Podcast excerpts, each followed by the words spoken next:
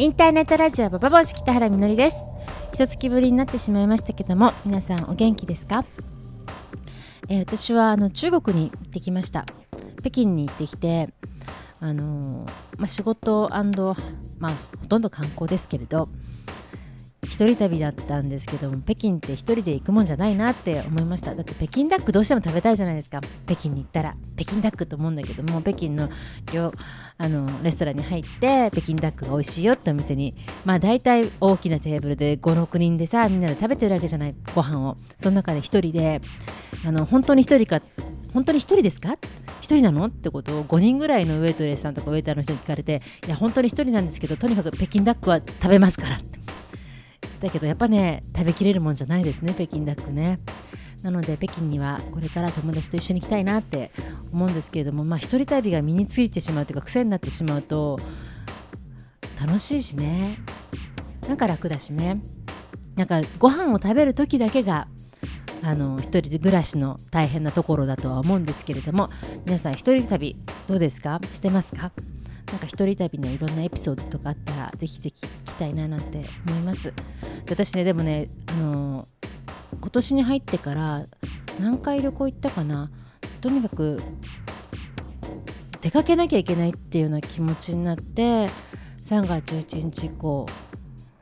あの月に2回とか3回とかそういう感じで1人で旅したりとかしてるんですけども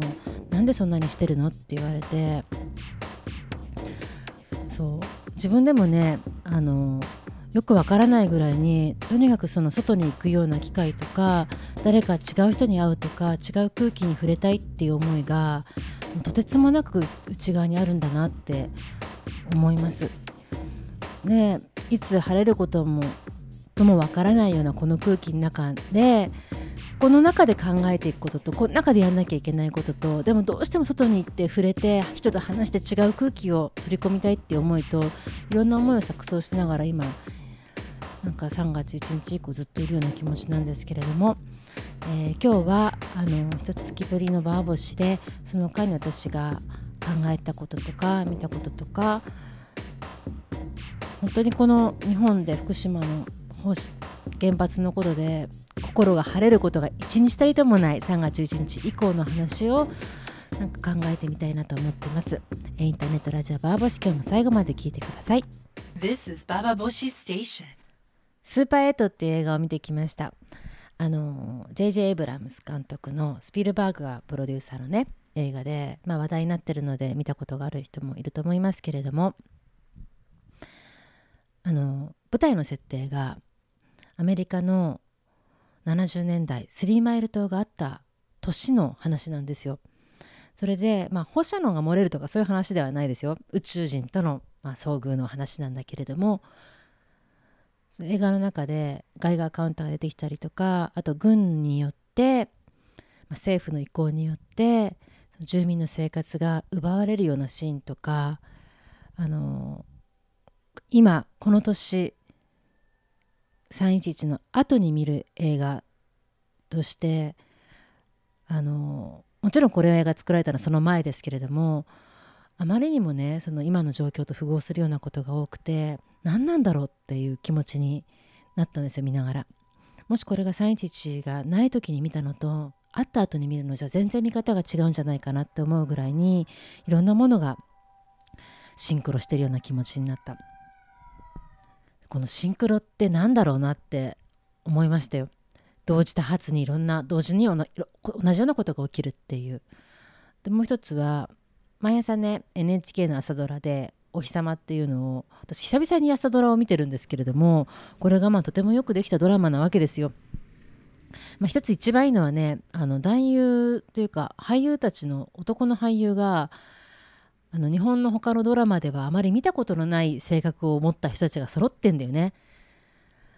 うんまあ、悪人がいないっていう話なんだけどもそれにしてもあの家父長制の時代の父親なのにとてもよく対話ができる人とかさで夫も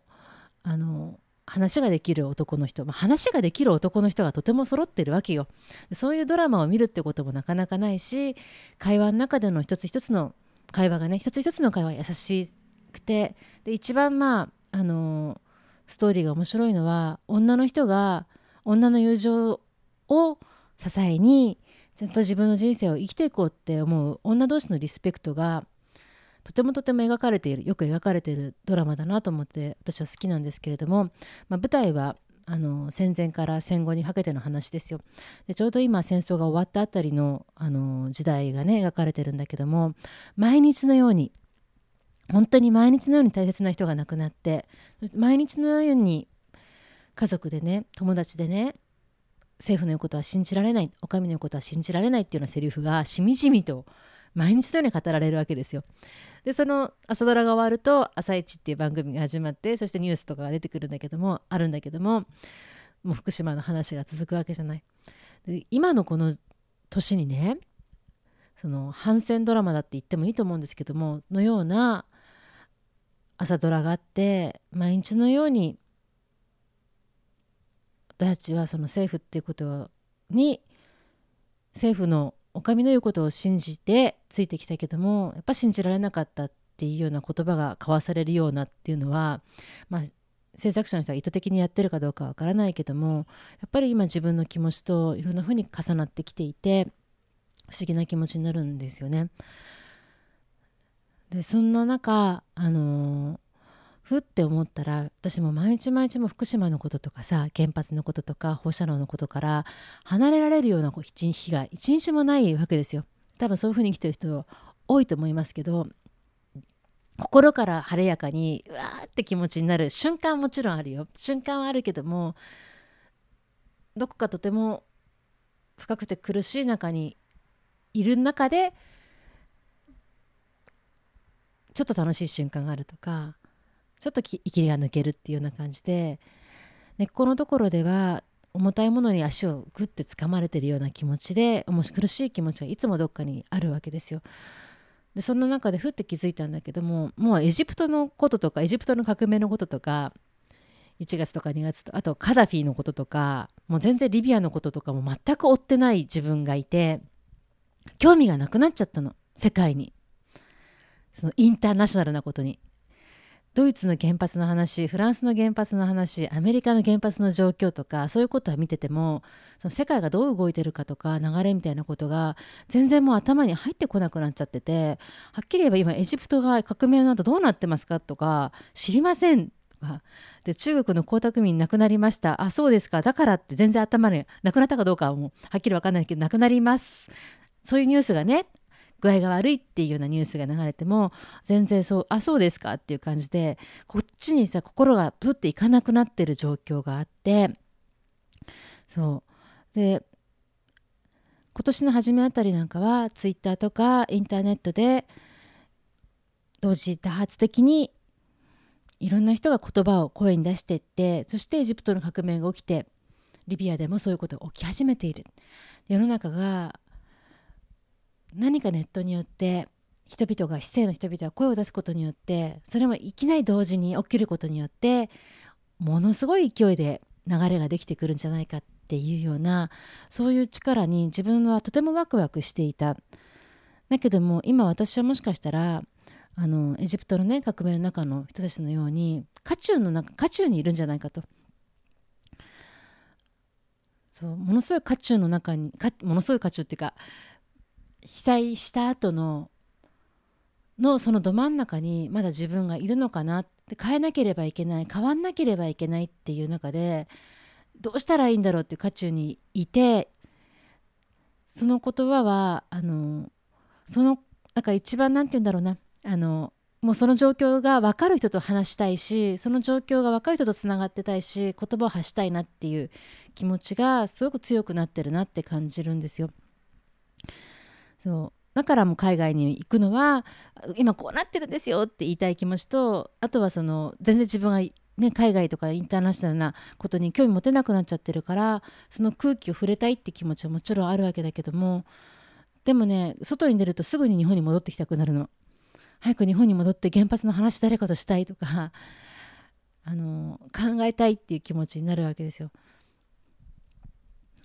だからなんだろうあのとても複雑な気持ちで重苦しい。一方でエジプトの革命の中で渦中になってにいて戦ってきた人たちと同じように私もあの同じような気持ちで今言葉を紡がなきゃ発しなきゃ変わんなきゃって思う人とつながってこの状況を変えなきゃっていうことにあの気持ちを集中したいんだなって自分で気づくんですけれどもきっとそういう思いでいる人って多いと思うんですよね。私はだからツイッターがあってよかったなってネットがあってよかったなこんな大震災が起きた後にこんなにあの放射能のことで苦しくてそして政府の言うことに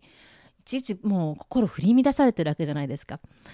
どうなってしまうのって言葉が届かなくて東電のあの人たちの誠意のない対応とかやっ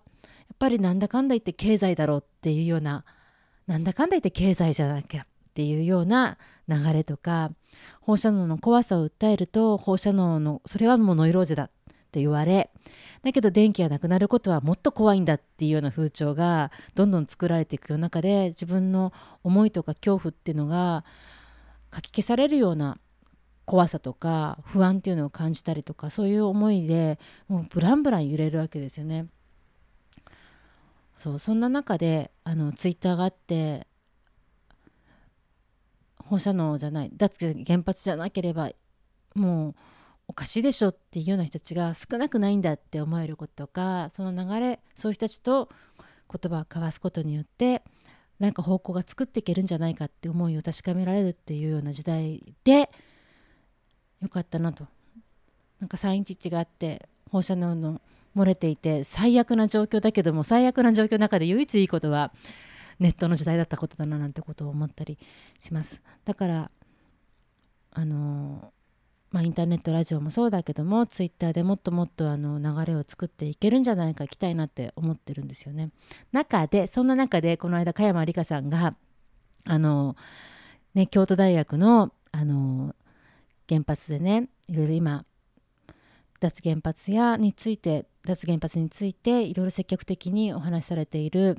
小出先生のことを、まあ、熱狂して憧れる若者がいると。ツイッターとかネットを中心に小出先生に熱狂しているのは小出先生っていう人は、まあ、反原発をしてきた人だから、まあ、あの原発に対して反対してきた人だからあの、まあ、原子力の関係の中では専門家の中ではあまり、まあ、浮かばれないような出出世しなかった。って言われててそういう出世しなかった小出先生があの脱原発のことを話すことによってあの、まあ、今ニートとか恵まれない社会の産地も抱えているそしてネットに没頭している若者たちが自分を小出先生に投影してるんだみたいなことを加山さんがあの加山里香さんがコラム書いてたんですけどもあの本当におかしなことをおっしゃるなっていう感じがね やっぱしますよね。私も読みながらあの加山里香さんのコラム読みながら私ニートだったのかしらとか思ったんですけどもそのぐらいにあのなんだろうネットっていうと全くそのリアルな関係とは違うとこでのファンタジーとか全くその地に足つかないような関係であのファンタジーで結びついてる現実ではない関係とか現実ではない言葉とか何かそのルサンチマンだとか社会的に密着してない人たちの世界だっていうふうに思われてるけどもそんなことは全然ないなってことを私は今回の今回の震災ですごく強く感じたしここからあの同時多発ですよ本当にシンクロニシティでいろんな人が同時に同じことを考えてるんだなっていうようなことを確認できることはとてもとてもなんかすごくね私にとって勇気づけられるんですよね。そういろんなことが同時に起きてるでそのシンクロニシティは決してなんか偶然っていうにはあまりにも意味深いからそうここであの言葉を発してああ同じこと考えてる人がいるその安心感とか一緒にものを考えられる人がいるっていうつながりっていうのが大事にできたらいいななんて思っています。ということであのー、はい、えー、ちょっと告知なんですけれども7月の23日の土曜日にあの放射能について考える会第2弾ですねラブピースクラブ主催でやりたいと思ってます。え北村敏子さんっていうのノンフィクションライターの方をお招きしてお話ししていただきます。で北村さんとは私はもうだいぶ長い長いっていうかまあ何年ぐらいのお付き合いなのかなそこ何度も会ってるわけじゃないんですけどあの北村さんが書いたあの「少女時代」っていう本があってねその本で女の子が東京に出てくる時のなんていうの勇気とか女の子が女の子のまま生きていく勢いとかそういうことを北村さんはずいぶん前に書かれた。私が20代前半から時に読んだことで北村さんを知ってあの、まあ、一方的に知っていてで、えー、つい数年前にあの、まあ、人を介して知り合うことができた方なんですけれどもで北村敏子さんがあの今回震災の後に、えー、ツイッターを通してとても熱心に発言されてきたのは福島の子どもを救いましょう福島の子どもを救おうっていうことをあの、まあ、情報も出されているしご自身も動かれていろいろと活動されていらっしゃったんですけども。であの、まあ、原発の専門家の方ではないけれどもどうしてこういう状況になっても動かせない子供を動かせないとかやっぱり自分だけ逃げてしまってはいけないんではないかって気持ちが働いてしまったりとか家族とその放射能のことを話すと自分だけが心配していてあんたノイローゼなんじゃないかって言われたりとかで自分の決断に自信が持てない女の人とかいっぱいいると思うんですけども今何が起きてるのかとか何を不安に感じていいのかとか私たちが不安に感じてることは決して間違いではないっていうことををあのきちんとなんていうのシェアしたいなっていう思いであの今回の会を開こうと思いました。なんだろうその放射能はこうですよっていう今何ミリシーベルトでなんか1年間にこんだけ浴びても大丈夫ですよっていう話ではなくてそういう状況もみんな分かってるわけじゃないですか。いろんな専門家の人の話いろんな専門家の説明の人説明は受けている。けれどもそれをもってどう自分たちが判断していけばいいのか。その判断をあの判断基準ってものだってどこに持つかってこと分かんないじゃない。何ミリシーベルト